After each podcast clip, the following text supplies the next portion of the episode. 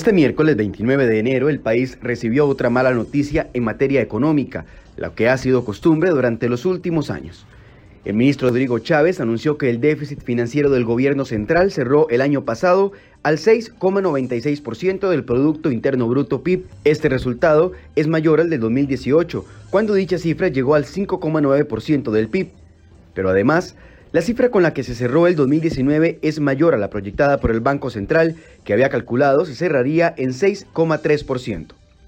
El déficit financiero es la diferencia que hay entre los bajos ingresos y los altos gastos, incluidos los intereses. Debido a esta cifra, el diputado social cristiano Pedro Muñoz presentó una moción para cuestionar al ministro Rodrigo Chávez sobre el aumento en el déficit, sobre todo si durante los últimos meses los costarricenses han aportado más de su dinero para reducir dicha diferencia. Por ejemplo, el crecimiento de salarios en el sector público ahora se detuvo en 3,09% en relación al 5,22% del año pasado. La recaudación por el IVA aumentó en un 23,01% con respecto al impuesto de ventas del 2018 y se alcanzó una recaudación de 960 mil millones de colones. Además, los ingresos de recaudación por renta de las personas jurídicas aumentó un 15,60% con respecto al 2018. Hoy, sobre esas nuevas cifras, en Enfoques profundizamos.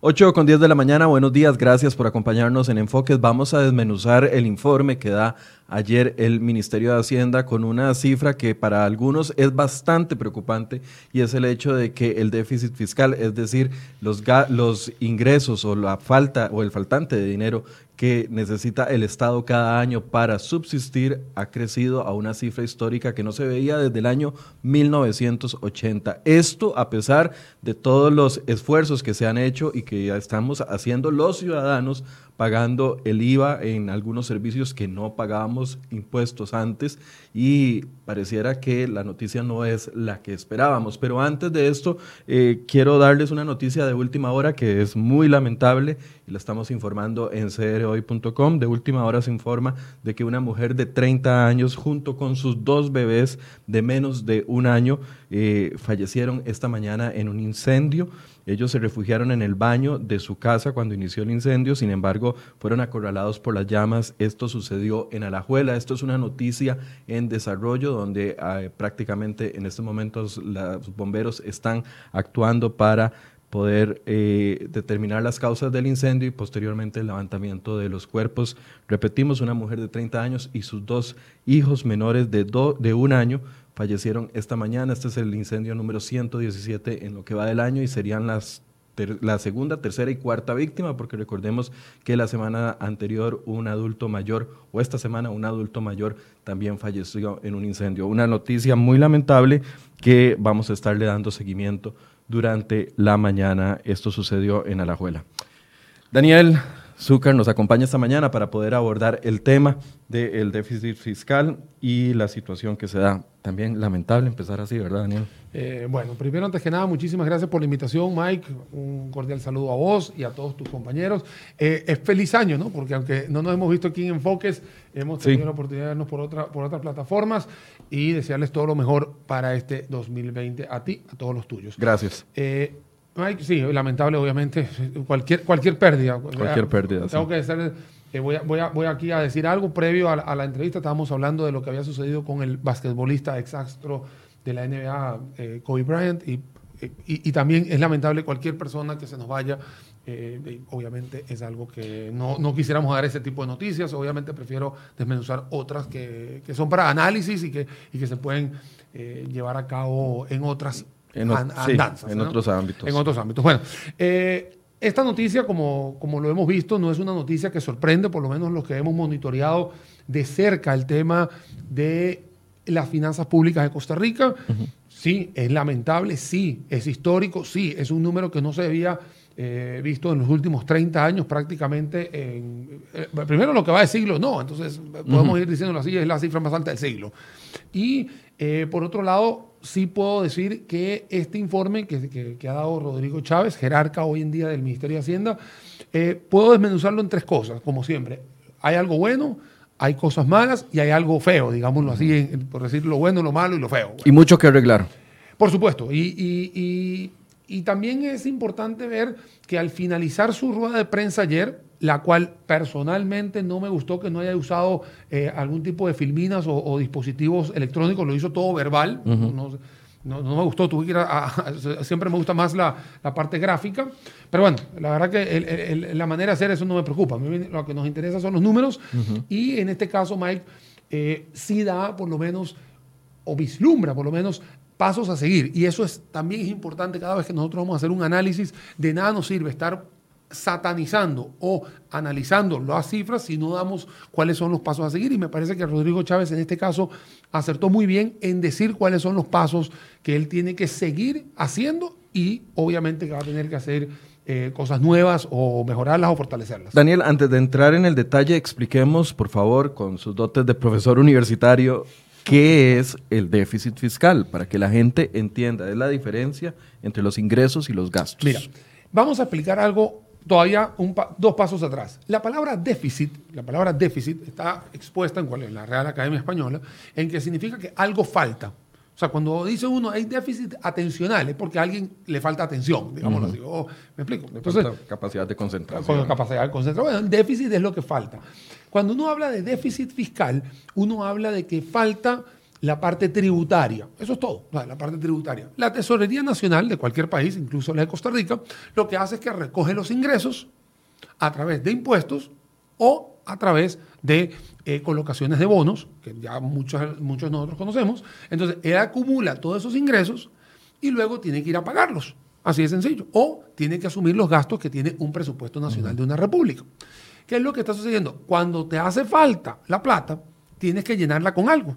Y la tienes que llenar casi siempre con más, más, más, más bono o más, más, más deuda. Entonces, por eso que cuando uno empieza a hablar y a escuchar de que lamentablemente el déficit fiscal de hoy tiene un problema apalancado en pagos de intereses de deuda, eso nos hace pensar de que en algún momento no alcanzaba la plata y hubo que hacer endeudamientos mucho, más, mucho mayores, que casualmente es el caso de Costa Rica. El déficit fiscal definitivamente es la plata que entra, no alcanza para cubrir el presupuesto, entonces hay que ir a buscar, obviamente, cómo hacerlo. Tener un 7 vamos a hacer así, es 6,96. Pero vamos a decir del 7, porque creo que, creo que el número está claro de que es 7%. Eso quiere decir que no te alcanza la plata y te falta un hueco de 7% para poderlo cubrir. Eso es lo que sucede. Eso es como si en un hogar el salario mío es de 100 mil colones y estoy gastando 107 mil al, al, mes. Sí, es de tu presupuesto que se te va de las manos. Ahora, ¿qué es lo que hace? Claro, trasladado a los miles de millones que significa eso en, términos de un Estado. En un Estado, pero lo estamos haciendo de forma académica. Ahora bien, ¿qué es lo que sucede? El déficit tiene dos componentes. Hay un déficit que se llama el déficit primario y hay un déficit que se llama el déficit financiero, que es el completo. En este caso, y digamos, para hacer el ejemplo con Costa Rica en los números de ayer, el déficit primario es un 278. O sea, eso quiere decir que el gasto corriente, el gasto que se tiene que hacer, es sencillamente 270, perdón, el gasto no, el gasto, lo que deja de faltar es un 278, que no es un número malo, o sea, no es un número malo, pero me gustaría que fuese uno o que fuese por debajo de uno. Y luego te complementa el déficit con lo que se llama el déficit financiero o todo lo que tienes que pagar a través de intereses en el caso de esos pagos que tienes anteriormente. Ahí es donde Costa Rica tiene un 418 que también que este sí es histórico, puesto que estás pagando demasiada plata en intereses de quién? De deudas contraídas en los últimos tres años. ¿Cuánto es un punto del PIB? Aproximadamente como 500 mil millones de colones. En realidad como 60. O sea, es 600 mil, porque ya el PIB de Costa Rica está por encima de los 60 mil. 600 mil millones de colones. Entonces hay que multiplicar 600 mil millones de colones por 7 para entender cuál es la cifra. Aproximadamente. Usualmente. No, sé si la calculadora me va a dar. Vamos a intentarlo. Para que te hagas una idea, ¿no?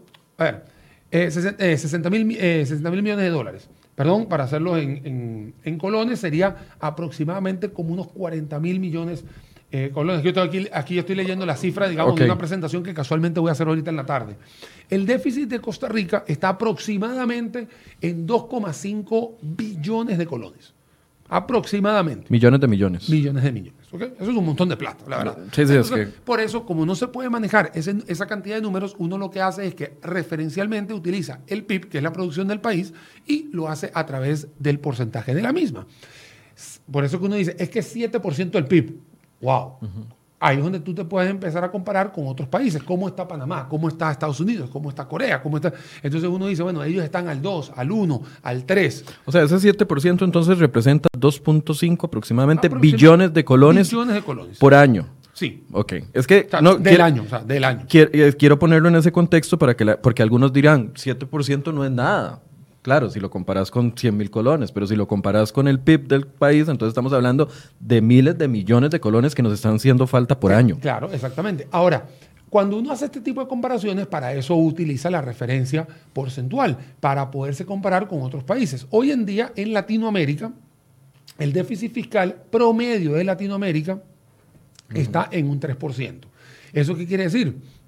que si uno suma el primario más el financiero, o, digamos completo el, financiero, te debería estar dando tres puntos porcentuales. Si uno se acerca al tres puntos porcentuales, uno podría decir está cerca del promedio, está cerca de la norma, digámoslo así. No hay ningún país en el mundo que pueda, perdón, no hay una gran cantidad de países en el mundo que tengan cero déficit. Hay unos que tienen superávit, aunque, aunque no me lo crean. Pero no es que no exista el déficit en países. Hay Estados Unidos puede tener déficit y puede tener déficit Francia y puede tener déficit Japón. El tema es cuál es el número porcentual de ese déficit. Si uno está cercano al 3, no hay ningún problema. Si uno se aleja del 3 hacia arriba es cuando están los problemas, que es lo que está sucediendo en Costa Rica hoy. No, si te alejas, si te alejas hacia abajo estás perfecto. Eso no hay ningún problema, como pasó en Singapur hace un par de años que lo que hicieron fue que le, repartieron dinero a la, le devolvieron dinero a las personas. No, fueron como 600 y pico de dólares a cada uno. Se imagina. Fue en el 2017, si no me equivoco. Entonces, Volviendo al tema de Costa Rica, Costa Rica tiene un déficit del 7%. Y se compone de dos, valga la redundancia, perdón, Dos, dos rubros, dos componentes. Uno es el déficit primario, que es el que se genera por los gastos que tiene el gobierno en pago de remuneraciones, obligaciones, etcétera. Lo que se llama el gasto corriente. El gasto corriente. Y el otro es el, el, pago de intereses. Es el pago de intereses. Y esos dos juntos este 7%. Este 7% que se le conoce como balance financiero completo, usted lo puede ver en el, documento que sacó Hacienda ayer, después de su rueda de prensa, y ahí está. Y de verdad que el, PDF que muestra está bastante sencillo. ¿no?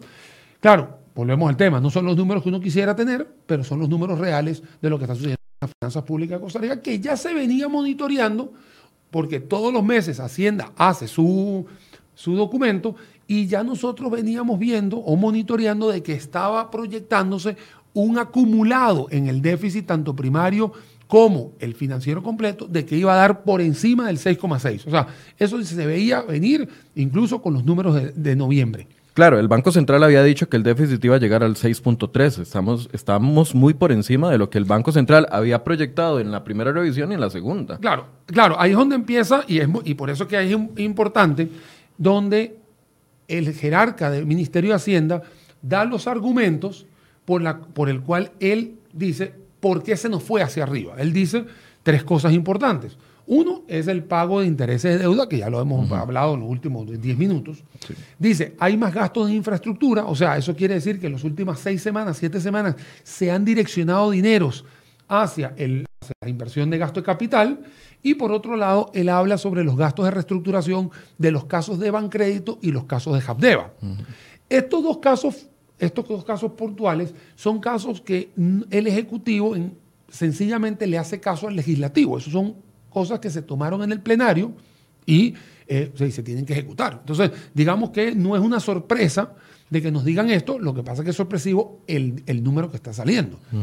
Pero eh, no, me, no, me, no me causa sorpresa, vuelvo a repetir, no me causa sorpresa de que me digan, es que con Habdeba se tuvo que sacar una gran cantidad, ya te voy a decir lo de Habdeba, lo de Habdeba fue 22 mil millones de colones, por el lado del CONAVI fueron 71 mil millones de colones, y así sucesivamente hay otras cosas que se, están, que se están haciendo que se tuvieron que ejecutar, que exactamente hace un año, cuando estábamos en este enfoque del año de 2019, habíamos quedado con una fotografía muy buena, casi del 6% del PIB. Y habíamos hablado en ese momento de que no se habían ejecutado algunas cosas, no sé si vos te acordás, que se terminaron ejecutando en enero. Claro, para que la fotografía del déficit de 2018 quedara muy bonita.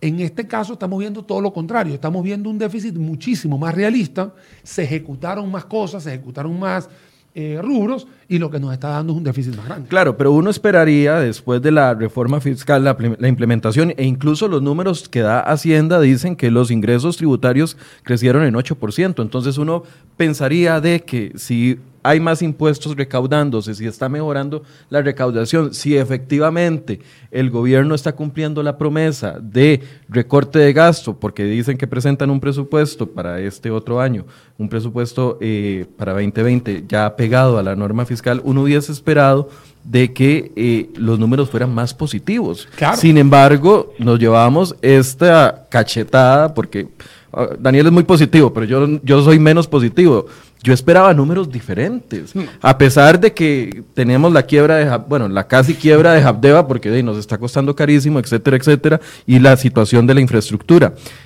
Le voy a dejar ahí la pregunta para que me la responda ahorita y vamos a pedirle opinión a Roberto Thompson, diputado del Partido Liberación Nacional, que ya expresaba su molestia por las cifras que eh, daba el Ministerio de Hacienda el día de ayer. Buenos días, don Roberto. Muy buenos días, Michael, a usted y a todos los que nos escuchan. ¿Cuál es la primera lectura que hace, don Roberto, con respecto a este déficit histórico que estamos llegando eh, en este año 2019? Pues evidentemente muy, muy preocupado con las cifras que da el Banco Central. Este, evidentemente hicimos, eh, al país se le solicitó un gran sacrificio eh, cuando se discutió el tema del proyecto de reforma o de fortalecimiento a las finanzas públicas, que incluía dos componentes eh, uno, la transformación del, del, impuesto de ventas al impuesto de valor agregado, pero otro muy importante que se estimó en un 60% de la reforma que tenía que ver con la contención del gasto público. Eh, esa ley incluye eh, evidentemente la obligación del cumplimiento de la regla fiscal, donde el gobierno ha sido timorato me parece que ha faltado liderazgo del presidente de la República para exigir el, a todas las instituciones el cumplimiento de la, eh, de la regla fiscal. Eh, y también, por el otro lado, eh, hay, una serie de medidas, sobre todo en, materia salarial, que se incluyan dentro de la propia reforma, pero aún falta más. evidentemente hay problemas enormes eh, de la estructura del Estado, de la, una institucionalidad que en muchos, eh, en muchos casos es fallida. Eh, hay ejecución de presupuestos, ya lo hemos visto, por ejemplo, en, instituciones como el Patronato Nacional de la Infancia, donde hay recursos, eh, muchísimos recursos este, que no se ejecutan, hay desperdicio de recursos y si no nos tocamos la baja, empezando por el gobierno, esto eh, va a ser incontrolable a corto plazo. Ahora, la gente eh, se siente golpeada, algunos sectores se sienten golpeados porque dicen, hicimos todo el esfuerzo del el IVA y esperábamos una mayor reducción de gastos. Daniel, nos, Daniel Zúcar, que nos acompaña esta mañana también ayudándonos a analizar el tema, dice que en el gasto primario no estamos tan mal porque llegamos a un 2.78, pero mucha gente quisiera de que el gasto primario, es decir, todas esas eh, gastos corrientes del Estado, se hubiesen reducido más, se hubiese cumplido una promesa tal vez más fuerte y que se, se hubiese reducido más. Tal vez tenemos menos margen de acción sobre los intereses, pero igual tuvimos la aprobación de los eurobonos.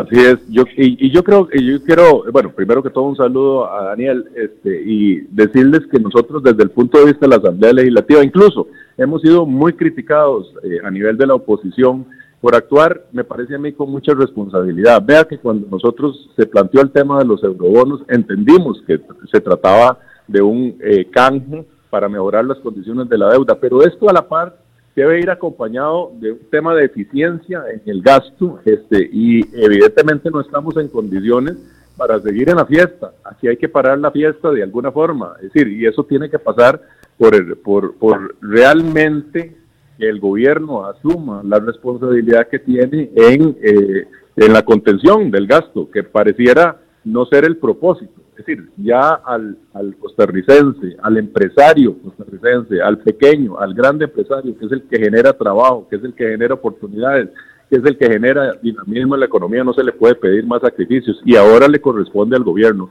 Y esto, este, bueno, Daniel lo podrá explicar con mayor propiedad porque es, eh, eh, lo conoce con mucho mejor pero ciertamente aquí hay un tema que pasa por un equilibrio entre los ingresos del Estado eh, y los gastos que se, están convirtiendo en gastos inmanejables. Y nosotros, por lo menos desde, la, desde Liberación Nacional, Eh, estamos muy preocupados con estas cifras y tendremos que analizarlas con mucho cuidado para determinar cuál va a ser la posición frente a los nuevos requerimientos del gobierno en materia de créditos, eh, sobre todo en materia de créditos y en materia de eurobonos que vienen a futuro. ¿Esto les pone en duda de alguna forma la solicitud de, de la aprobación de más eurobonos?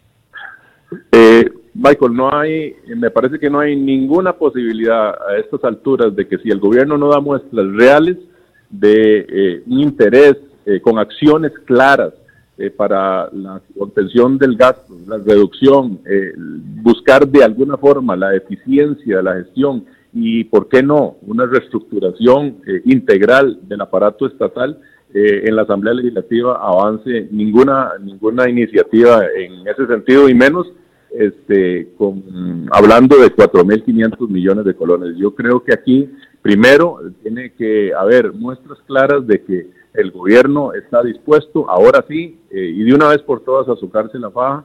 Eh, y me parece que eh, a partir de eso, nosotros en la fracción analizaremos con mucho cuidado estas cifras y tomaremos una decisión. Pero eh, un, no existe ningún ambiente en la Asamblea Legislativa para una aprobación eh, a corto plazo de, un monto de 4.500 millones de dólares. Bien, gracias don Roberto por eh, atendernos esta mañana. Con mucho gusto, saludos.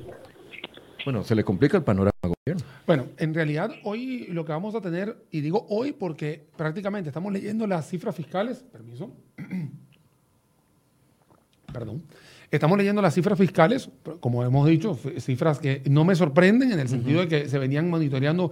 Es un número altísimo, por supuesto, sí da a entender muchísimas cosas, pero hoy en la tarde, eh, Banco es, Central. es una invitación que tenemos que tener todos los que analizamos todo esto. Se completa la fotografía. Sí, se completa la fotografía y me encanta, digamos, me encanta de que esto vaya a ser prácticamente 24 horas después. Te voy a contar, Michael, yo sé que me voy a salir un poquito de, de lo que estamos analizando, pero tiene que ver, puesto que ayer Rodrigo Chávez, jerarca de Hacienda, explicó de que se los eurobonos, cosa que acaba de mencionar don Roberto, vos lo, se lo acaba de decir, estoy de acuerdo con todo esto, no, no va a haber otra, no va a haber de otra, seguramente va a haber una emisión o va a ser una solicitud de emisión de 1.500 millones, pero me llamó poderosamente la atención que que Rodrigo Chávez habló de 1.450 millones de dólares adicionales en multilaterales.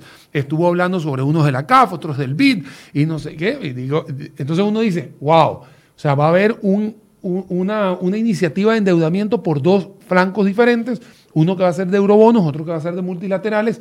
Yo sí estoy pendiente de qué va a suceder hoy en la tarde, puesto que son las perspectivas económicas de crecimiento, no solamente del país, sino de, todos los, de todas las aristas que tiene el, país. Entonces creo que se van a complementar uno con los otros. Yo espero y aspiro que Rodrigo Cubero, ahora sí menciono al jerarca de Banco Central, eh, pueda incluir todos estos números o todo lo que mencionó Chávez ayer para esta ecuación que va obviamente a tener un impacto importante en la economía de Costa Rica. Sí, eh, la gente está preguntando acá en el, en, el, Facebook qué pasó con el IVA. Bueno, sí, el IVA, eh, ahí está la, recaudación, una recaudación por encima de 8%, lo pueden ver, eh, lo podemos ver, o por lo menos son los números que está mencionando el ese 8% se traduce en 400 mil millones de colones adicionales. Eso, esos son ingresos que han subido, ¿no? y, ahí, están ahí lo están poniendo 8%, 8,0%, pero el tema es que los gastos siguen a una velocidad más alta. Entonces, si bien es cierto, la ampliación de base tributaria te está ayudando a recolectar más ingresos,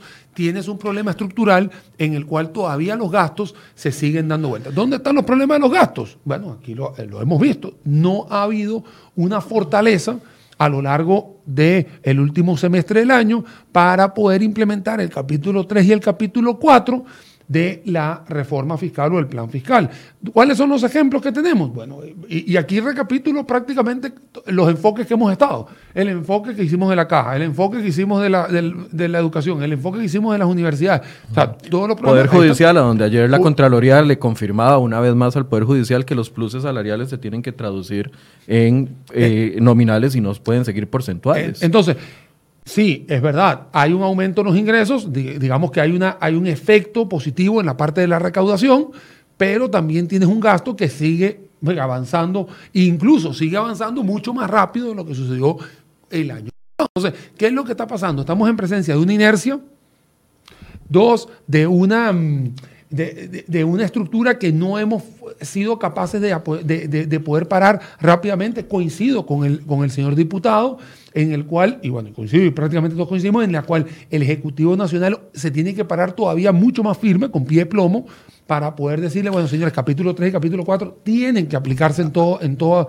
en todo, el, en, todo el aparato estatal y eh, también hay algo que había dicho Rodrigo Chávez ayer, que va a ser una inversión de 160 millones de dólares para eh, fomentar, o, perdón, para fortalecer los sistemas. los sistemas. de recaudación, que también es importante porque nosotros no podemos eh, negar que existe también evasión y ilusión en el país. Perdón, Marco. No, es que mucha gente nos está diciendo dónde está el tema de la, de la evasión, ¿verdad? Eso claramente se lo habíamos preguntado a don Rodrigo Chávez, que fue cuando dijo por primera vez aquí que iban a buscar una inversión multimillonaria para poder fortalecer los sistemas. Pero es que si uno ve la cifra, Daniel, recaudación aumentó en cerca de 400 mil millones, es decir, a los costarricenses, ciudadanos todos, no importando si trabajamos en sector público o en sector privado, nos sacaron del bolsillo 400 mil millones adicionales durante el 2019 y ni aún así se logra rebajar o, o, logra, o, llegar a un recorte,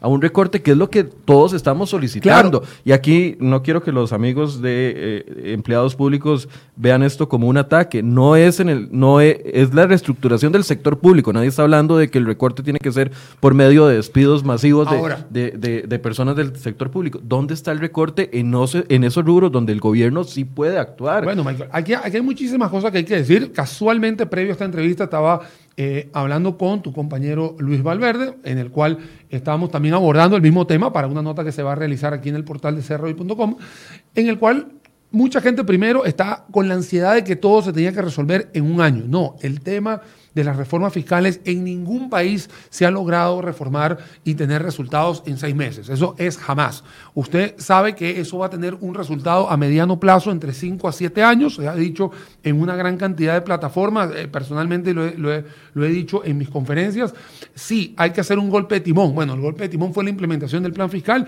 y hasta que obviamente no se empiecen a hacer todas las implementaciones como debe ser, no se puede llegar a tener un resultado por debajo del 3%, este que te acabo de decir, que te acabo de mencionar, que es como la norma del déficit fiscal. Ahora bien, tenemos un resultado positivo en todo esto, o sea, entre, toda esta tormenta hay algo que me gustó, que fue que el nivel de deuda no llegó al 60%, llegó al 58,5%, si no me equivoco. Eso le da todavía un poquitito más de positivismo a todo esto, sí, eso tiene que ver también con el pago adelantado de la deuda que se tenía con el Fondo Latinoamericano de Reservas. obviamente, que, para, eso se utilizaron parte de los eurobonos. Está bien, entonces, por eso es que hay algunas tendencias que hemos visto, como siempre he dicho, hay cosas buenas, hay cosas malas, hay cosas feas, hay cosas que se pueden rescatar. Eso yo lo rescato. Por ejemplo, de que el porcentaje de deuda no llegó al 60%, que también el 60% condiciona el capítulo 4 de la regla fiscal, y ahí obviamente estaríamos atados de manos ya para, para el presupuesto 2021. Y otra de las cosas importantes es que tenemos que seguir educando a la gente en el sector público, sí, hay que educarlo de tal forma de que todos los gastos corrientes tienen que ser administrados de una mejor manera. Ve lo que te estoy diciendo. La gente cree que es votando a la gente, o sea, o rescindiendo los contratos. No es así. Es un tema de poder armonizar las finanzas públicas en mediano y largo plazo. Por eso se necesita la ley de empleo público, el salario único, por eso es que sea la reestructuración del Estado. Mira, hace eh, seis eh, meses. Eso es lo que se dice cuando eh, algunos diputados mencionan que hacen falta reformas estructurales. A esos temas es lo que se está refiriendo. Mira, Michael, mira que nosotros hace un tiempo atrás, acá en este programa, estuvimos hablando sobre una promesa de la ministra de Planificación que decía que ella iba a agarrar 72 entidades y las iba a organizar. Personalmente, Daniel, yo todavía no he visto la organización. no, no, estamos esperando el eh, proyecto de empleo público. No estoy mal, entonces no estoy mal, y eso fue hace seis meses, lo vimos aquí, vos y yo. Entonces, ¿qué está sucediendo? Si esto es de carácter de urgencia y de esas 330 instituciones que tenemos, eh, tenemos que hacer, optimizarlas, mira, hay que darle. Yo sé que hay una llamada. Pedro Muñoz, diputado de la Unidad Social Cristiana, también está en línea para podernos decir su lectura sobre estas cifras que da el Ministerio de Hacienda. Buenos días, don Pedro. Buenos días, Michael. y saludo a Daniel porque su vos es inconfundible. un, abrazo, Pedro. Saludos. Eh, aquí no podemos seguir de sorpresa en sorpresa. Primero nos avisa el Banco Central que las proyecciones de crecimiento no se cumplieron. Ahora sale el Ministerio de Hacienda a decirnos que las proyecciones del déficit fiscal no se cumplieron. Tiene razón don Daniel cuando dice que aquí no se están haciendo las reformas estructurales, no solamente para la eficientización del, del Estado, del, del gobierno, sino para abaratar los costos de este país el ICE nos vende electricidad carísima, pagamos combustibles carísimos, no nos permiten la generación distribuida solar para que nosotros podamos generar nuestra energía solar, la que necesitamos y consumimos, y le podamos entregar a la red el excedente. Eso nos obliga a comprarle sí o sí la electricidad al ICE no hay ningún interés por parte del gobierno a reformar estas cosas que son estructurales y que en realidad son un lastre para todos los costarricenses, desde los consumidores hasta los productores. Entonces, en esta coyuntura, donde nos recetan sorpresitas como esta que nos recetaron ayer, presenté una moción para interpelar al señor ministro de Hacienda para que venga a explicarnos qué podemos esperar en el 2020.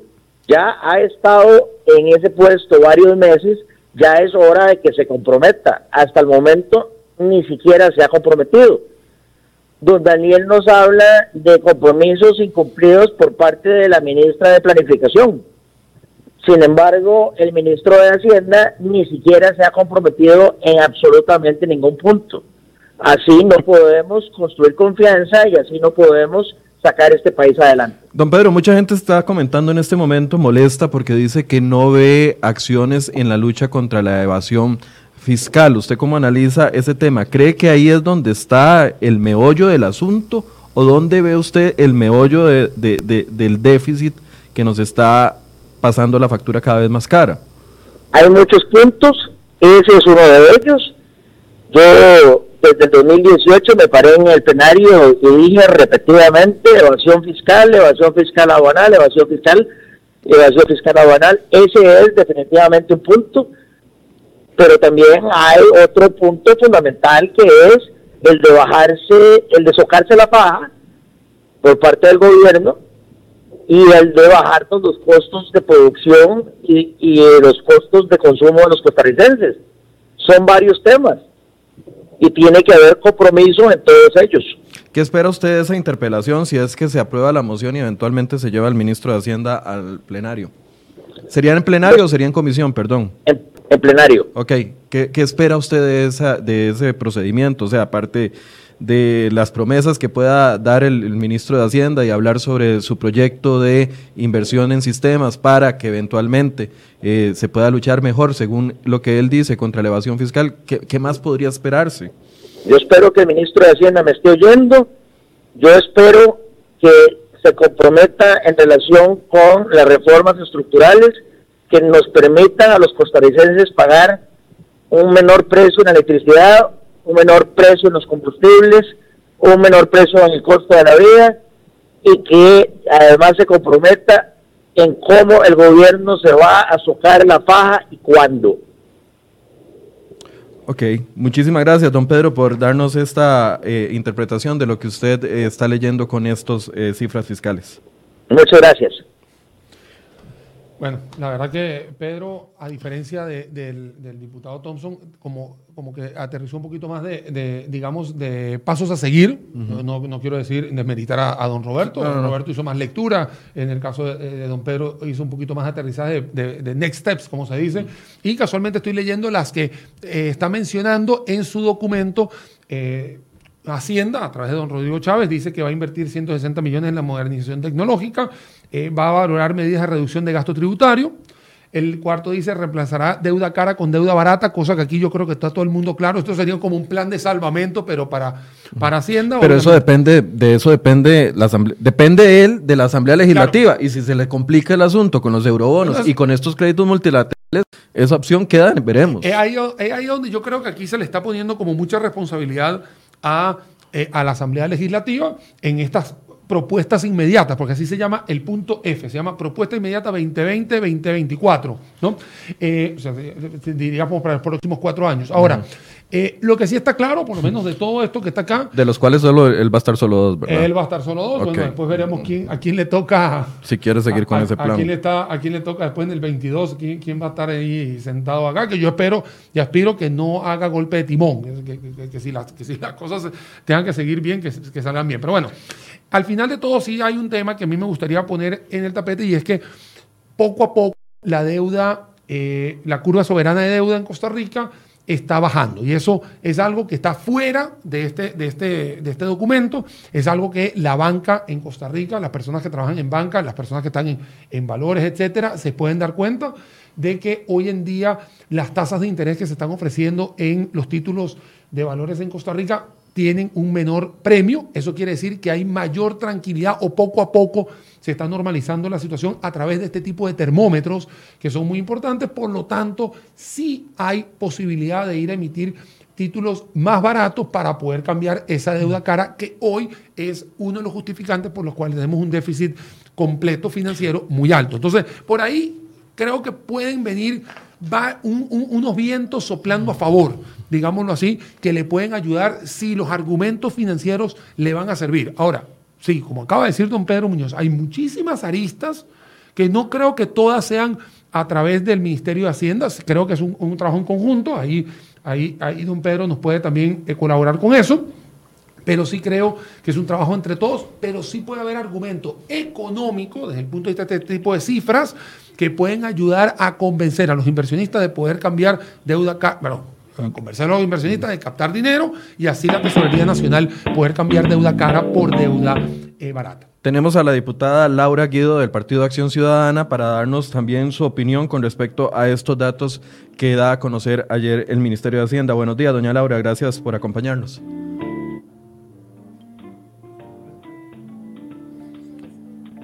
Ok, doña Laura nos puso en espera, ya casi vamos a, tratar de contactar con ella. Eh, si gusta, arreglemos, eh, muchachos, y ahorita me avisan cuando ya está lista. Daniel, sigamos con, esta, con esa línea que usted llevaba. Tal vez podemos quitar la música. Gracias. Eh, listo. Listo. es que me desconcentra. a ver, el Banco Central hizo una proyección de crecimiento durante el 2019 que tuvo que ajustar, la hizo en enero, la, tuvo que revisar en julio. Vamos a ponerle cifras, 3.2 y revisó y le puso 2.2. Y al final la pegó. Bueno, para decir eso, tenemos que esperar hoy a las 3 de la tarde, 3 y media, porque yo estoy seguro que la rueda de prensa va a empezar. Pero todo el mundo dice que no la va a pegar. Personalmente, ya el Banco, o sea, personalmente, el Banco Mundial y Fondo Monetario ya dieron unas expectativas de crecimiento en 2019 y apuntan a un 2%. Eso quiere decir que si dos entes internacionales están apuntando al 2, definitivamente yo creo que no vamos a llegar a pegar el 2.2 que dijo él. Banco Central hace proyección de crecimiento, no la pega. Hace proyección de déficit, no la pega.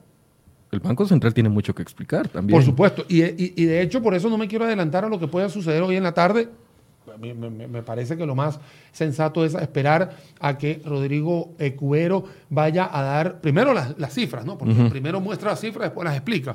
Pero yo no estaría, eh, digamos, eh, muy ansioso de, de, saber por qué no la pagamos. Obviamente tenemos un indicador mensual de actividad económica que hemos monitoreado a lo largo del año que si bien es cierto, la primera mitad del año estuvo eh, en decadencia o, con una, desaceleración, en la segunda parte tuvo una aceleración. Entonces, posiblemente sí lleguemos a pegar ese 2.0, digámoslo así. No, no, si él me dice 2.0, se lo voy a creer.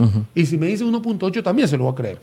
Lo que quisiera también ver es qué va a suceder para este año 2020, porque creo que es un aprendizaje para Rodrigo Cubero, presidente del jerarca de que ya no puede ser tan alegre como sucedió el año pasado cuando puso el 3.2 creyendo que los eurobonos iban a llegar. Y todo el mundo le dijo, eso no es realista. Y de hecho, vuelvo a poner el punto sobre la mesa, tuvimos un enfoque, personalmente estuve invitado, donde estuvimos hablando de eso. Eh, tú no lo dijiste, sencillamente. Por favor. Tenemos a doña Laura Guido ya. Sí, buenos días. Hola, doña Laura, buenos días, gracias por acompañarnos. Laura Guido, eh, diputada del Partido Acción Ciudadana. Doña Laura, estamos pidiéndole a varios diputados que nos hagan una lectura sobre las cifras que da el Banco Central el día de ayer. ¿Qué opina usted?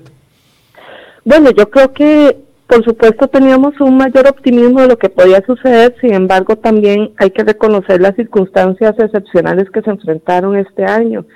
Entre eso, eh, bueno, en el año en el año anterior que se reflejan en ese en esa cifra, ¿verdad? Entre eso la, la, la capitalización de, del Banco de Costa Rica para el caso de Bancrédito, el costo que significó los, los movimientos que había que hacer en Japeva, este, haber dado contenido económico a los decretos de emergencia de Nate y Otto, que en otros momentos el país no estuvo en capacidad de darle ese contenido económico y que había obra fundamental, urgente eh, y prioritaria que atender, que estaba en espera o que había ya sido ejecutada y que no había sido compensado el costo.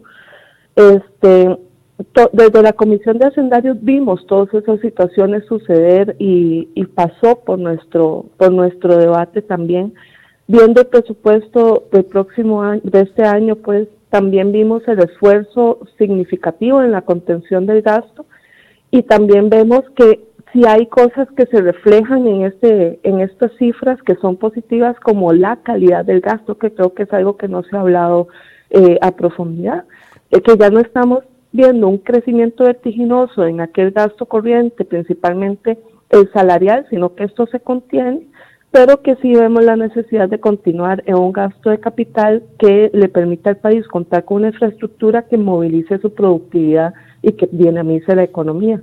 Creo eh, que también está la señal importante de continuar mejorando en el perfil de la deuda para el país este, y que hay que reconocer que es deuda sobre un gasto que ya está proyectado, que el país ya tiene que cumplir y que lo que hay que mejorar es dónde usted coloca esa deuda, si la coloca en el mercado más caro que es el interno o si la puede llevar a otras condiciones que sean más favorables como ya se ha ido haciendo. Eh, dos preguntas en este punto, doña Laura. Muchos están reclamando, bueno, se da la recaudación, el aumento en la recaudación gracias al, IVA en 400 mil millones, pero no ven el recorte del gasto. Usted plantea que ha mejorado la calidad del gasto. Tal vez pónganos en contexto eso, porque cuando vemos que se le mete la mano a la bolsa a los costarricenses, se recauda más, todos estamos haciendo la labor, empleado público, empleado privado, de pagar nuestros impuestos, pero el gasto no se contiene como se esperaba, entonces mucha gente interpreta esto como un incumplimiento. ¿Cómo lo ve usted? Claro, este, pero a ver, los salarios, por ejemplo, los salarios que están anclados al, al gasto público venían creciendo a un ritmo de 18% anual. Y aquí vemos que el crecimiento pasa a ser del 3%, según los datos que tengo acá. Este, eso ya nos viene hablando de que sí hay medidas que tienen resultados, pero que hay otras condiciones que significaron un mayor gasto para el Estado que fueron excepcionales y que fueron correspondientes a ese año fiscal. Gastos no presupuestados, como lo que usted nos explicaba de Habdeba y la capitalización del Banco de Costa Rica, por, eh, de Bancrédito por parte del Banco de Costa Rica. Correcto este, que son gastos que podían estar sobre la expectativa, pero que no fueron planificados a un largo plazo y que a este gobierno le toca venir a atender una situación que está en, en, condición de urgencia, o como que el Estado no cuenta con un fondo para emergencias y desastres, o no contaba hasta el año pasado que se incluyó en el presupuesto, y que entonces cuando se, se suscitan dos acontecimientos tan seguidos y tan gravosos como Nate y otro, este, te corresponde hacer una, una erogación para la cual no estábamos preparados como Estados para asumir, pero había que hacerla, ¿verdad? Políticamente, eh, ya nos expresaba el diputado Thompson de Liberación Nacional y el diputado Muñoz de la Unidad Social Cristiana que se complica el panorama o que se incrementan las dudas sobre la posible aprobación de eurobonos y otros créditos multilaterales. Eh, ¿Cree usted que, o sea, cómo analiza, digamos, la situación política que se le genera ya a ustedes dentro de la Asamblea Legislativa con dos fracciones importantes que dicen, un momento, eurobonos no tan fácil porque no se está cumpliendo la promesa de recorte de gasto? Bueno, pero yo creo que hay que revisar ese recorte de gasto porque sí se está cumpliendo. El presupuesto anterior este, tuvo un decrecimiento significativo, si no mal no recuerdo, era más de 4.3% respecto al al tras anterior. O sea, este presupuesto para el 2020 es menor que el del 2019. este, sí hay recorte del gasto. Pero además, a mí lo que me preocupa cuando escucho esas aseveraciones es que usted está atacando la medicina. ¿verdad? El gasto ya está aprobado por la Asamblea Legislativa y fue aprobado en el presupuesto de la República. El tema con eurobonos, el tema con, con una eh, un préstamo con una entidad financiera internacional, como puede ser CAF o BID, estos préstamos blandos que se le han ofrecido al país, tiene que ver con cómo usted arregla el caso. Y entonces es preguntarse, bueno, usted igual tiene que pagar esta deuda, ¿la va a pagar al 7.9% o la va a llevar a un mercado que le ofrece hasta 3 puntos o 4 puntos porcentuales menos? Este, ahí es donde está el debate realmente. Y por supuesto uno lo puede usar para forzar a una discusión que profundice en la calidad del gasto o que profundice en algunos aspectos de, de reducción o eliminación de algunos gastos en específico, pero sigue siendo el gasto que usted aprobó como diputado de la República cuando votó el presupuesto de la República. Entonces usted diría que, sería como dispararse en el pie si se niegan el, el acceso a estos nuevos créditos es dispararle al bolsillo del, costarricense, que es el que soporta con sus tributos cómo usted va a pagar la deuda que ya tiene. Y entonces es, ¿cómo voy a administrar yo la plata de los contribuyentes? ¿La voy a administrar poniéndolo a gastar donde los intereses están más caros o lo voy a llevar a un mercado que es más favorable y que me permite invertir más este el, dinero que no estoy gastando en lo en los intereses lo puedo gastar más en otras cosas como puede ser la obra pública. Bien, gracias doña Laura por la opinión. Muchas gracias. Bueno, otra visión completamente distinta de la que habíamos escuchado, al menos de los otros Sí, otra visión un poquito más, eh, más, conservadora y una, visión más apegada a, mm, bueno, al liderazgo que tiene hoy el partido o la tolda política que, que está en el Poder Ejecutivo. Tampoco se puede satanizar a la, a, la diputada, está, bien, está hablando sobre temas de... Es una visión distinta. y por eso digo, no se, está, no se le puede satanizar, al contrario, he tenido la oportunidad de estar también con doña Laura en algunos, en algunos eventos. Me parece que su visión también es interesante, habla sobre una eh, calidad del gasto, ¿no? mucho más mejorada. Eh, habíamos hablado, y lo dije yo anteriormente, de que el déficit primario está en 2,78, que dicha que no está en 3 ni está mucho más arriba. Eh, se atañe también a algunos gastos que eh, Rodrigo Chávez había comentado, vuelvo a repetir, lo dijimos al principio del programa, pero también lo vuelvo a repetir, dice que hay unos gastos de reestructuración del el caso de Habdeba y la parte de Bancrédito y eh, también es importante saber de que existen inversiones de capital en acciones en la CAF de 63 mil millones de colones y también hay otras inversiones financiadas por organismos internacionales donde también había que pagar, por casi que pagar la, membresía, se le dice de una manera muy coloquial, también hay que hacerlo. Bueno, también eso está eh, pegando en ese déficit eh, primario que, podíamos decir. Daniel, la justificación que da doña Laura es básicamente que hay un montón de, hay una serie de gastos durante el 2019 que no estaban presupuestados y que por eso inflan de una u otra forma eh, el, déficit fiscal. Eh, también justificado, don Rodrigo, de un crecimiento del 0.66 en inversión de obra pública. Hablando del gasto primario, ¿son justificantes de peso? Mira, en realidad son las justificaciones de, yo no diría de peso, sino las tradicionales, las, las, que uno va a seguir, porque si uno agarra y dice en cualquier momento, eh, ya, y no tengo dinero. ¿Y por qué? Porque tuve que cubrir algo de imprevisto. Eso le pasa a cualquiera. O sea, es como, vuelvo a decir, para, yo no lo veo como una excusa, sino sencillamente es la justificación, el argumento tradicional que sucede cuando ah, se dispara algún tipo de gasto. Sí, había un, imprevisto. Eh, hay imprevistos climatológicos, hay imprevistos financieros, hay imprevistos de cualquier cosa. Entonces, la verdad, no es para mí una, un argumento, no de peso, pero tampoco sorpresivo. O sea, es lo que hay que decir y se dijo y ahí están, por lo menos eh, fueron muy transparentes de decirnos, bueno, fue en los de Abdeva, fue en los de Bacrédito, fue en la CAF, o sea, por lo menos lo dijeron. Mira que cuando empecé eh, la entrevista dije, estamos hoy en día con cifras más reales. O sea, por lo menos está mal, pero por lo menos nos dijeron toda la verdad entonces, lo que fue a diferencia del, cierre anterior, en el cual tuvimos un déficit fiscal de 6% y que habían unas cuentas que no se habían ejecutado, etcétera, entonces la, fotografía quedó muchísimo mejor. Y en enero pues, se cayó todo. Entonces, la verdad es que yo prefiero una honestidad frente a, de, la finanza, prefiero tener este número, saber que es un 7%, que estamos mal, que no es un número que nadie, que nadie le gusta, pero por lo menos saber de que ese es, de que no tengo huecos, de que no tengo sorpresas, de que no tengo, digamos, algún tipo de aristas por otro lado, y lo bueno es, o sea, de todo esto es el aprendizaje que da, donde hay que ir metiéndole esa tijera en el tema de los gastos. Y por el otro lado, bien lo dijo Rodrigo, bien lo dijo don Pedro, bien lo dijo eh, don Roberto, doña Laura no lo mencionó, no es que no lo dijo ahorita, pero es un tema de la recaudación fiscal que también hay que fortalecerlo. Entonces, estamos en presencia de un déficit de 7%, donde el plan fiscal a través del IVA y el impuesto sobre renta ha dado frutos por el 8% en crecimiento, pero que el gasto sigue siendo a una velocidad mayor. Y eso es la, y eso ahí está, y es un número que cualquier persona lo puede accesar en estos momentos. Tenemos una opinión más, la diputada Silvia Hernández, jefa de fracción de Liberación Nacional. Buenos días, doña Silvia. Hola Michael, muy buenos días, muy buenos días Daniel. Eh, buenos días, saludos buenos días. en el estudio. Doña Silvia, tal vez una... Ah, perdón, adelante. No, una primera impresión sobre las cifras que eh, eh, da a conocer el Banco Central el día de ayer.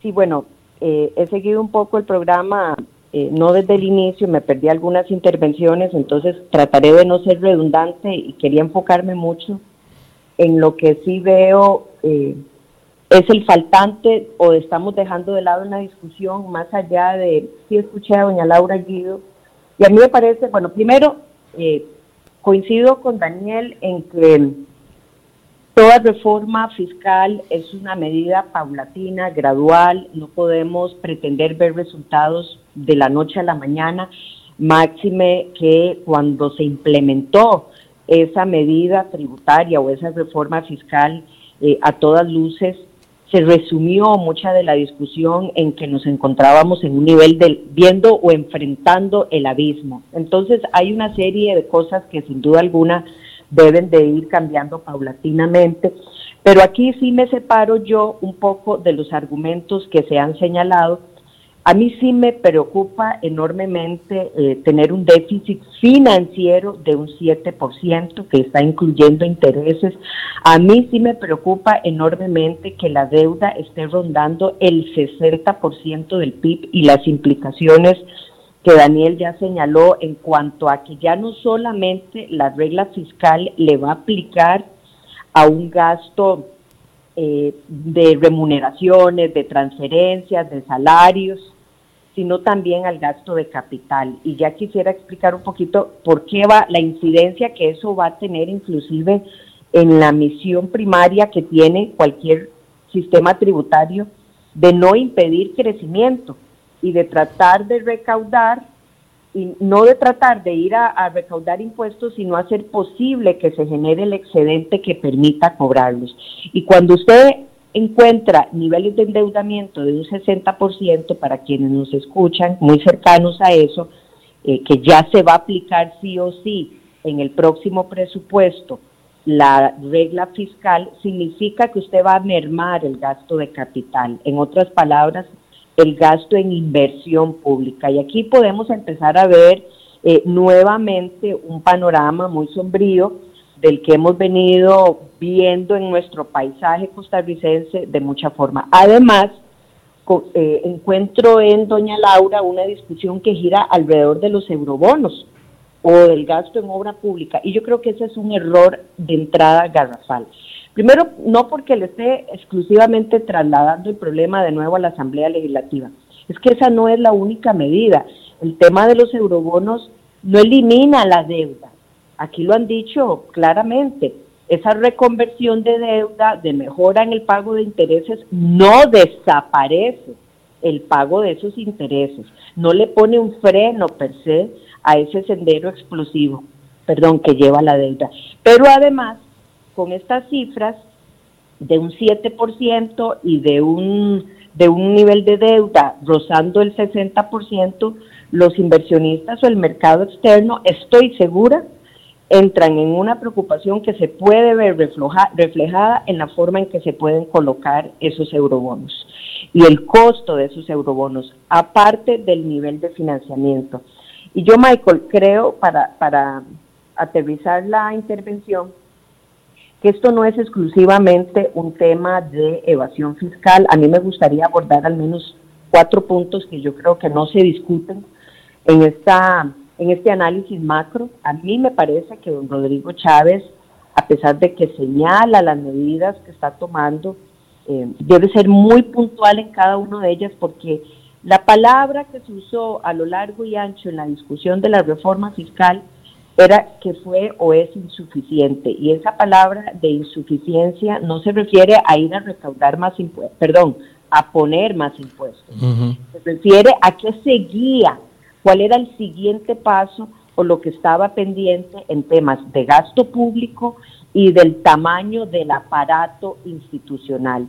Y esos temas están en veremos, están pendientes y, sí, claro que la ministra de Hacienda tiene una deuda completa como la tiene eh, un nuevo jerarca que asume y que tiene que salir muy contundente a decir cuál es el seguimiento de medidas. Yo creo que el tema del crecimiento país, como le decía, de la incidencia de un impuesto, es ver la posibilidad de que se generen los excedentes que permita cobrar esos impuestos. Y ahí hay que seguir cuidando ese clima de confianza y de inversión. Lo segundo es que yo creo que aquí ya no podemos seguir eh, posponiendo la discusión de tener una conversación y una revisión profunda por parte del Ejecutivo y comprensiva de la calidad, comprensividad e impacto del gasto público. Y eh, en este tema, que usted sabe, tan casada como yo estoy con el proceso de adhesión a la OCDE, a mí me parece que al gobierno le ha agarrado tarde en pedirle una asistencia técnica a, este a esta organización, a este grupo de países que saben claramente y han hecho ya mucho esta revisión profunda y comprensión de lo que nos ha hablado doña Laura, de esa calidad del gasto, pero pero es que mencionarlo suena muy bonito y muy fácil, pero ¿qué es lo que se está haciendo para realmente ver una revisión comprensiva y profunda y progresiva del impacto del gasto público que tenemos como Estado? Doña Silvia, perdón que le interrumpa. En este punto en específico, porque, a ver, cuando las, las personas, eh, estoy viendo los comentarios que nos hacen y nos dicen, bueno, pero es que en dónde se puede recortar el gasto, se cumplió la promesa, porque se cumplió la promesa de los ciudadanos de aportar con más impuestos, pero ¿dónde se cumplió la promesa del el recorte del gasto? Y más allá aún, ¿en dónde se puede recortar gasto? Todo esto está en esas medidas estructurales de las que ya hemos conversado en múltiples ocasiones. Claro que sí, es que eh, teníamos un proyecto de empleo público que se retira de la corriente legislativa bajo el argumento de que vendrá un texto sustitutivo y todavía lo estamos esperando. Teníamos la promesa al ciudadano de que esta reforma fiscal venía acompañada de una discusión comprensiva del tamaño del Estado que tenemos y si es el Estado y esa discusión de si realmente tenemos o decidimos que ese es el Estado que vamos a tener y cómo lo vamos a pagar, el Estado que queremos, el tamaño, la cantidad de instituciones, bueno, esa discusión también está pendiente en el tintero. Y yo no oigo por ningún lado, como ex viceministra de Planificación, eh, que se hable de mejorar la evaluación pública. Lo que no, lo que no se mide y evalúa no se mejora, como dice esa frase tan usada. Y a mí me parece que tenemos que mejorar nuestra evaluación pública, ver el impacto en el gasto, y tal vez para aterrizarle un poco en esa pregunta que usted me hacía, Michael, es que es casualmente la transparencia de cómo se invierten nuestros recursos. A la gente le encanta señalar, y ahí escuchaba a doña Laura que en la Comisión de Hacendarios hemos visto y que el presupuesto viene austero y que se ha hecho un esfuerzo. Recordemos que más o menos un 40% del presupuesto total pasa por el escrutinio y discusión de la Asamblea. Pero un porcentaje de un 59% aproximadamente lo aprueba la Contraloría General de la República. Y hay que, hay que informar, tratar de hacer que esa, esa, esa aprobación de ese presupuesto, de esas entidades e instituciones del Estado que pasan por la Contraloría en un proceso no tan visible, digamos, o público como el debate que se da en el presupuesto de la Asamblea, sea mucho más transparente en cómo se están invirtiendo esos recursos. Si hay superávit, de qué forma se está dando. Que no sea una revisión de puro checklist. Perdón. Perdón. Que no sea una revisión de la Contraloría de puro checklist, se cumplió, se cumplió, se cumplió y no se ahonde en la calidad de cómo se está invirtiendo ese gasto. Claro, pero más allá de eso, yo no creo que la Contraloría haga un mal trabajo. Con esto no es jamás lo que estoy señalando. Lo que estoy diciendo es que usted escucha la discusión, el escrutinio público, el debate, eh, qué se recortó en hacendarios, qué no, eh, porque recuerde que la Asamblea no puede crecer el presupuesto. El presupuesto lo hace, esa es una premisa importantísima, el presupuesto lo hace, el gobierno lo envía, y si la Asamblea quiere mover de una partida para otra, para trasladarle de un tema a otro, lo puede hacer, pero no puede crecer el presupuesto. No le puedo decir a, no sé, al, al tema de CONAPAN y adultos mayores que entonces le voy a dar más dinero. No, si le doy le tengo que recortar a otra partida, pero yo no lo puedo hacer crecer, ¿verdad? Entonces, pero ahí hay un escrutinio, pero se nos olvida que ese escrutinio es solo de un 40% del total del presupuesto. El restante casi 60% pasa, digamos, muy invisible a la opinión pública. No significa que se hace mal, pero debería de ser más transparente para que la gente sepa realmente cómo se está gastando. Ahí estamos hablando de presupuestos del Poder Judicial, de las universidades públicas. Exactamente, y de otros actores, las mismas municipalidades, por ejemplo. Entonces, igualmente, nosotros aprobamos una reforma constitucional y otras medidas, pero el Ministerio de Hacienda lo ha venido prometiendo ya de muy larga data, presupuestos plurianuales, y eso son cambiar las reglas del juego. Entonces, a, este, a estas medidas de fondo estructurales y no cosméticas son las que yo, a las que yo me refiero. Y desde luego, en este paquete está el tema de la modernización tributaria y lo que ustedes estaban comentando, la evasión fiscal.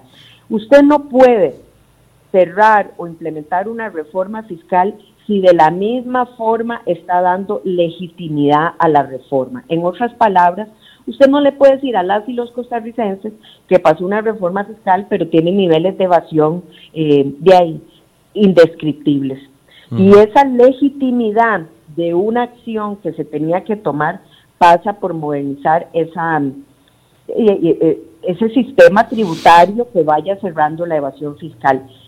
Y esto por mencionarle seis medidas, digamos, de fondo a otras administrativas, y aquí cierro quizás más, más light, se podría decir, pero que son promesas.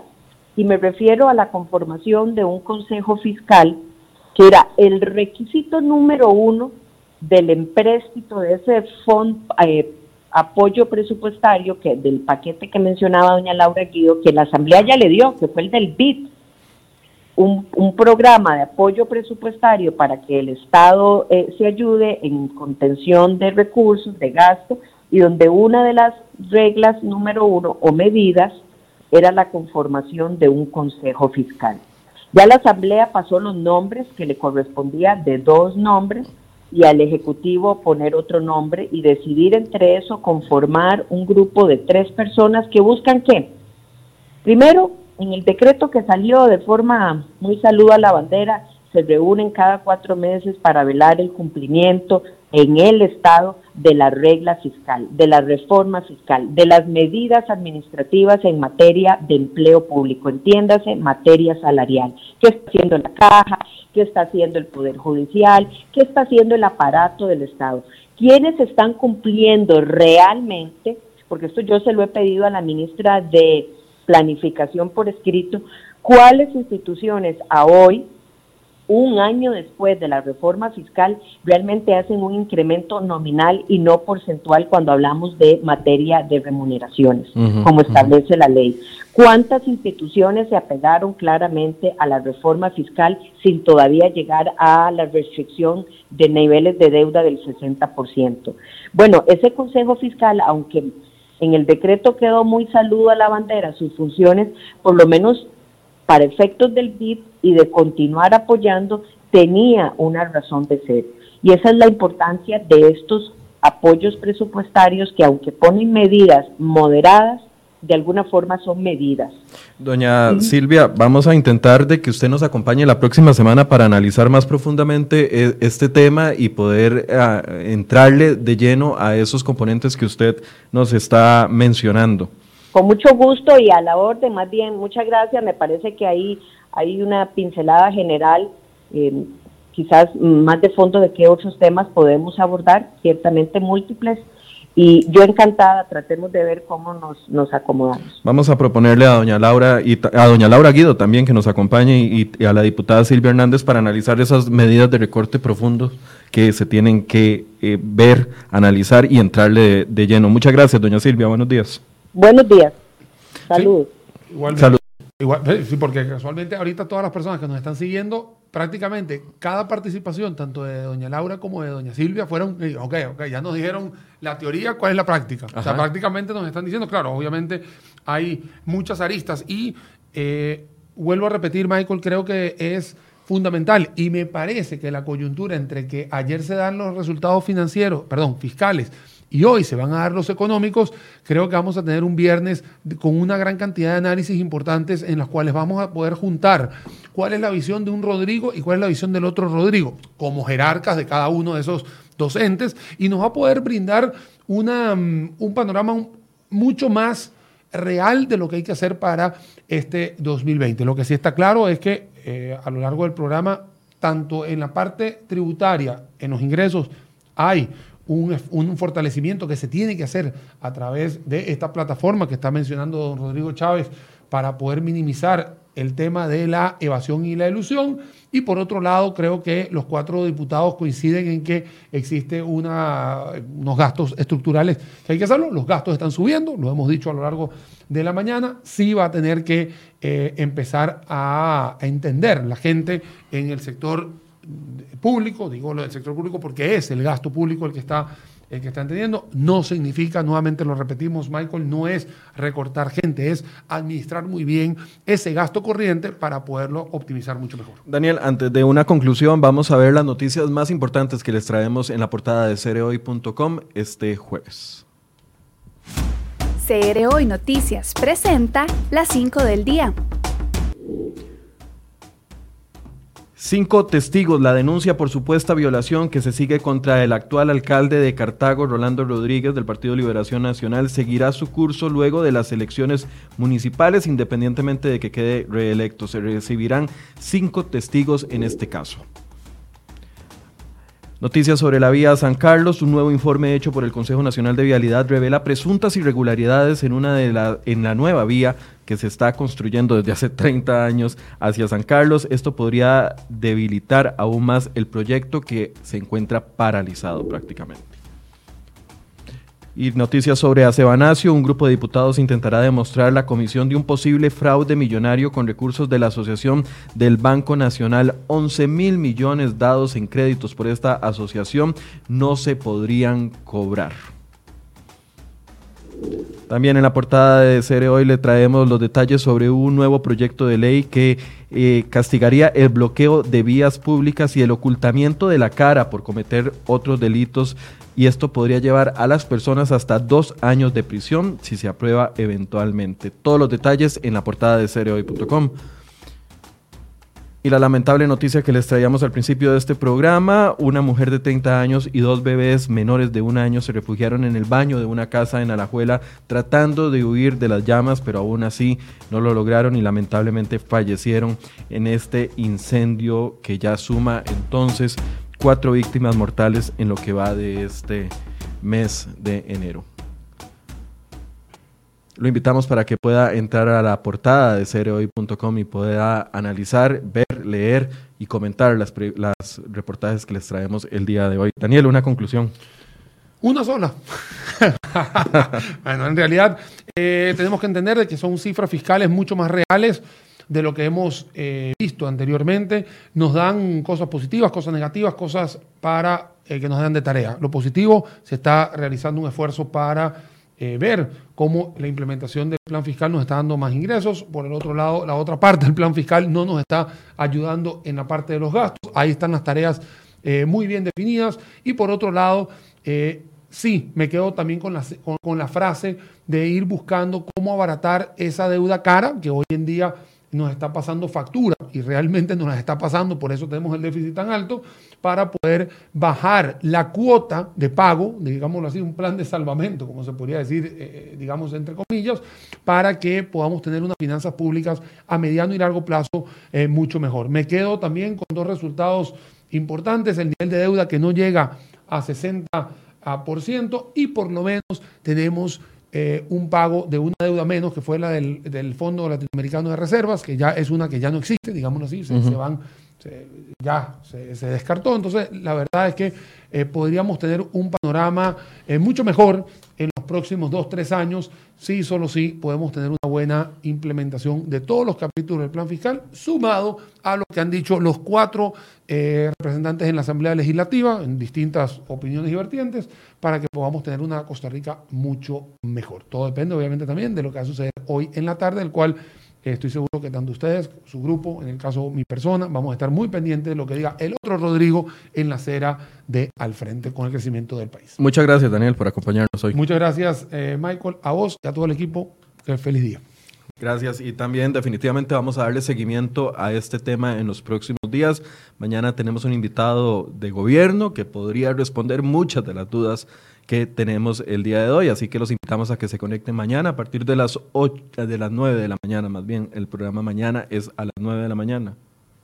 9, correcto. Eh, muchas gracias por su compañía. Buenos días.